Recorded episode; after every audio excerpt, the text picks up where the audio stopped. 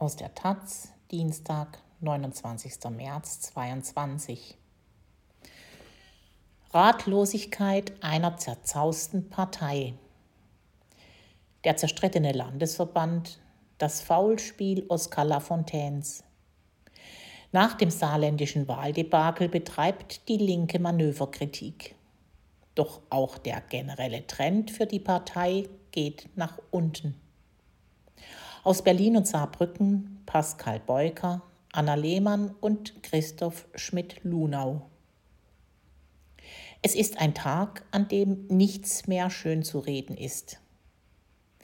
Das ist natürlich ein desaströses Ergebnis, sagt Janine Wessler in der Bundespressekonferenz. Es sind nicht viele Journalistinnen gekommen, um zu hören, was sie, ihre Vorsitzende Susanne Hennig-Welsow und die saarländische Spitzenkandidatin Barbara Spaniol zu dem Wahldebakel an der Saar zu sagen haben.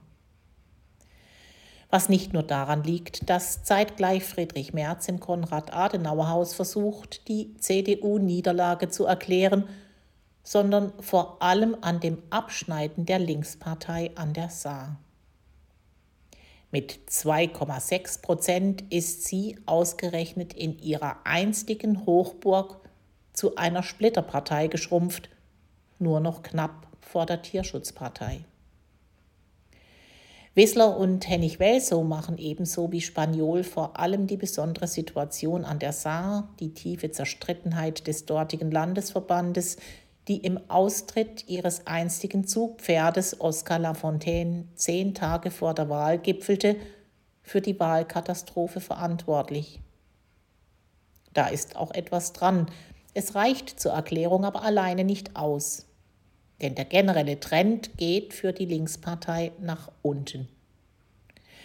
Das Ausmaß der Krise ist wesentlich größer. Sie droht bundesweit in der Bedeutungslosigkeit zu versinken. Die Parteivorsitzenden wirken ratlos, wie so viele zurzeit in der zerzausten Partei. Die Berliner Landeschefin und stellvertretende Bundesvorsitzende Katina Schubert verweist auf die bundesweite Bedeutung der Personalie Oskar Lafontaine.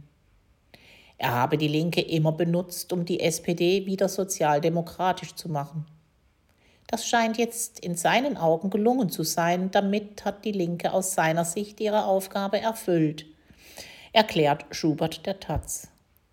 Umso wichtiger ist es, Alternativen zu sozialdemokratischer und grüner Beliebigkeit von Aufrüstung, ein bisschen Klima, ein bisschen gute Arbeit zu entwickeln und ausstrahlungsfähig zu machen. Jetzt müsse es darum gehen, die Linke als spannende Alternative zur Ampel neu aufzustellen. Ähnlich sieht es der frühere Bundesvorsitzende Bernd Rieksinger. Jenseits der innerparteilichen Querelen habe es die saarländische Linkspartei nicht geschafft, neben einer sich wieder sozialdemokratisch gebenden SPD das eigene Profil zu schärfen, sagte Rieksinger der Taz. Die zentrale Frage müsse nun sein, ein konsequent linkes Profil für die Herausforderungen einer sozialen und ökologischen Transformation in den Vordergrund zu stellen. Als die Linkspartei vor 15 Jahren entstand, waren die Aufbruchsstimmung groß und die Ansprüche her. Gemeinsam wollen wir eine Partei, wie es sie in Deutschland noch nicht gab, Linke einigend, demokratisch und sozial, ökologisch, feministisch und antipatriarchal, offen und plural, streitbar und tolerant, antirassistisch und antifaschistisch, eine konsequente Friedenspolitik verfolgend, ist in der programmatische Eckpunkte genannten Gründungserklärung zu lesen, auf die sich die ostdeutsch geprägte PDS und die westdeutsch dominierte WASG Ende März 2007 auf parallel stattfindenden Parteitagen in den Dortmunder Westfalenhallen verständigten. Heute erinnert nur noch wenig daran, was die Linkspartei mal hatte werden wollen. Ein Hauen und Stechen aller Orten. Die Umgangsformen untereinander sind nicht nur im Saarland unterirdisch, Mittlerweile sei sie längst eine Mogadischu-Linke, in der unterschiedliche Stammesführer nur noch die eigene schmale Anhängerschaft bedienen, twitterte frustriert der ehemalige Bundestagsabgeordnete Fabio De Masi am Wahlabend. Er bleibe zwar demokratischer Sozialist, habe sich jedoch innerlich bereits so stark von meiner Partei entfremdet, dass mir derzeit der Glaube an dieses Projekt abhanden gekommen ist. Was de Masi unerwähnt liest, ist sein eigener Beitrag an dem Fiasko. Mit seiner äußerst aktiven Beteiligung an der gescheiterten Sammlungsbewegung Aufstehen Sarah Wagenknechts hat er nicht unentscheidend an der verheerenden Polarisierung innerhalb der Partei mitgewirkt, aus der sie nun keinen Ausweg mehr zu finden scheint.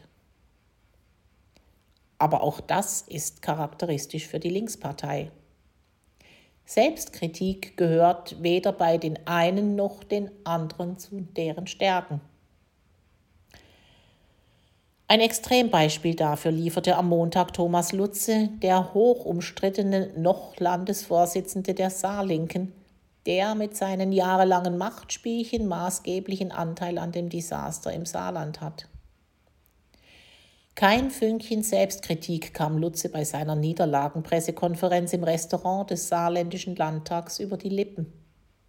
Nicht eigene Fehler machte er für das verheerende Wahlergebnis verantwortlich, sondern bloß das grobe Faul Lafontaines, mit dem er seit zehn Jahren hoffnungslos zerstritten ist. Wenn man hinten mit einer Viererkette spiele und es würden drei Spieler davon vom Gegner bezahlt, dann kannst du nur verlieren, giftete Lutze. Bereits am Wahlabend hatte er kräftig ausgeteilt. Das war ein Komplott einer Clique, die zum Teil hoch bezahlt wird, polterte Lutze. Der Kopf dieser Clique war lange Zeit auch unser Spitzenkandidat, unser Fraktionsvorsitzender. Die dramatische Niederlage im Saarland zeige, dass die Linkspartei aktuell nicht attraktiv sei, konstatierte Bundesvorstandsmitglied Maximilian Becker. Das liege daran, dass sie einen Berg hausgemachter Probleme vor sich herträgt. Dieser Berg müsse schnellstmöglichst kleiner werden. Dazu braucht es unter anderem ein Update linker Außenpolitik und eine eigene politische Idee sagte Becker. Noch deutlicher formuliert es die Bundestagsabgeordnete Karen Ley, die ebenfalls ein außenpolitisches Update fordert. Die Russland-Debatte hat uns massiv geschadet, ist Ley überzeugt. Das spielt an auf eine Erklärung von Sarah Wagenknecht und sechs weiteren Fraktionsmitgliedern, die den USA eine maßgebliche Mitverantwortung für Russlands Krieg gegen die Ukraine geben. Die Linkspartei müsse ihre Haltung zu Russland klarziehen. Wir müssen deutlich machen, dass wir Russlands Krieg weder unterstützen noch relativieren. Lei hofft, dass der Parteitag im Juni einen Prozess zur Klärung dieser und anderer offener Fragen startet.